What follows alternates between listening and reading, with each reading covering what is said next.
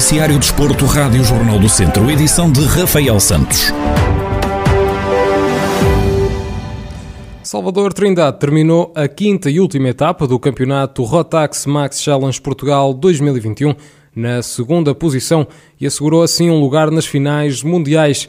Em declarações exclusivas à Rádio Jornal do Centro, o piloto de karting de Vila Nova de Paiva, que se sagrou campeão, faz um balanço da temporada e aponta já às finais mundiais, de onde espera trazer um troféu para Portugal.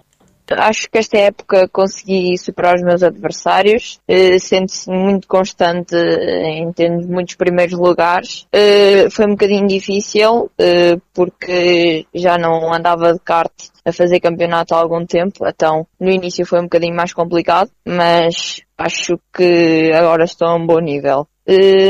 A falar das finais mundiais não vai ser fácil, porque vão, ter muitos pilotos de vários países eh, mas tentar eh, dar ao máximo e tentar trazer um troféu para Portugal, se puder.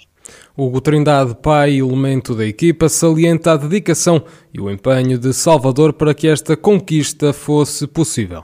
O balanço é mais positivo, a meu ver. Foi o culminar de uma época em que procuramos sempre tentar estar ao nosso melhor nível, procurar aquilo que desejamos em 2019 e que voltamos a conseguir em 2021, que é a passagem para participar nas finais mundiais. Acho que tentamos demonstrar e demonstramos ao longo da época que estávamos fortes e que tínhamos essa possibilidade. O sonho comanda a vida, como diz o poema, e, eh, e foi isso que fizemos. Foi trabalhar, dedicar-nos. O Salvador, eh, com a idade que tem, e neste, nesta classe eh, abdicam de muitas, abdicam de muitas coisas, eh, comprometem também muitas outras, nomeadamente a escola, mas eh, nada ficou para trás, todos os compromissos foram cumpridos e nada melhor do que chegar agora ao final da época e conseguir dizer que somos campeões e, e agora é pensar nas finais mundiais e ver quais são as condições que nós teremos para, para podermos participar.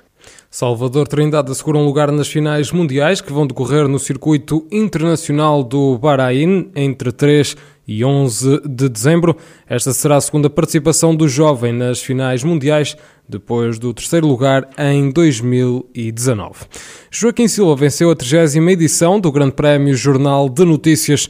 O ciclista da TAP Fermes indou a Mortágua, conquistou a camisola amarela na primeira etapa e não a perdeu até o final da prova, conquistando a primeira vitória de competições da época para a equipa de Mortágua. Xavier Silva, diretor desportivo da TAFER, salienta que esta foi uma boa homenagem ao líder da equipa, Pedro Silva, que faleceu há poucas semanas. O balanço é extremamente positivo. Conquistamos a camisola amarela logo no primeiro dia e depois foi, foi defendê-la com todas as forças e Uh, e é um momento, como é óbvio, muito, muito desejado por toda a equipa e todos, todos trabalharam muito para isso. Todos tínhamos essa força extra que nos empurrava todos os dias e hoje houve algumas adversidades durante a etapa, mas uh, todos sempre acreditámos que era possível e, e, lutámos. A equipa lutou muito até os últimos quilómetros, até a exaustão uh, e conseguimos trazer esta camisola amarela para, para a equipa. Ao final de seis dias a defender a, a camisola amarela foi de facto um trabalho e uma uma homenagem muito, muito merecida. A época está a chegar ao fim. Xavier Silva garante que agora é tempo de descansar e recarregar baterias para a próxima temporada. Neste momento, hoje foi praticamente o último dia de competição da temporada para, para muitos dos, dos nossos ciclistas. Vamos ter apenas mais uma competição no próximo fim de semana, com o Campeonato Nacional de Rampa, mas apenas irão, iremos com, com três ou quatro corredores, uh, pelo que agora, para esses ciclistas, claro, é mais, tem mais uma semana aqui de trabalho, e os outros, digamos que, que é, é hora de, de descansar e recuperar energias para a próxima temporada. Xavier Silva, diretor desportivo da TAF Fermes, indou Mortágua após a vitória de Joaquim Silva no Grande Prémio Jornal de Notícias. E foi com uma vitória que terminou o estágio da seleção portuguesa de futsal em Viseu. A equipa das Quinas venceu o Paraguai por 2-1 no último jogo de preparação antes do Mundial da Lituânia. Em declarações à Federação Portuguesa de Futebol, Fábio Cecílio, jogador natural de Tabuaço, faz o rescaldo ao encontro. Ah, o sentimento é de felicidade. Estávamos atrás do, do resultado, conseguimos empatar e depois tive a felicidade de, de marcar o golo. Mas acho que o grupo está de, de parabéns. Terminamos mais uma semana em, em, grande, como eu costumo dizer, e agora é continuar a trabalhar porque os nossos objetivos estão, estão aí à porta. Claro que se fizermos jogos e, e ganharmos é melhor, mas o, o, mais importante para nós é, é prepararmos-nos bem para os jogos que aí vêm, que vão ser muito competitivos e nós temos de estar nos, nas nossas maiores capacidades para conquistar o, os nossos objetivos. A equipa das Quinas entrou a perder, mas conseguiu a reviravolta no marcador. Jorge Brás, selecionador nacional, salienta o esforço da equipa e mostra-se agradado com a forma com que terminaram o estágio de preparação. Tivemos uma infelicidade, toda a equipa quis superar essa infelicidade de, do Edu, quisemos ir atrás, procurámos de várias formas, ou seja, tentámos aplicar aquilo que no fundo trabalhámos e para o que nos estamos a preparar. Por isso, o jogo refletiu e terminamos a competir desta forma, eh, sabendo que era mais ou menos assim que queríamos terminar ao fim de sete jogos de preparação e de quatro semanas de trabalho.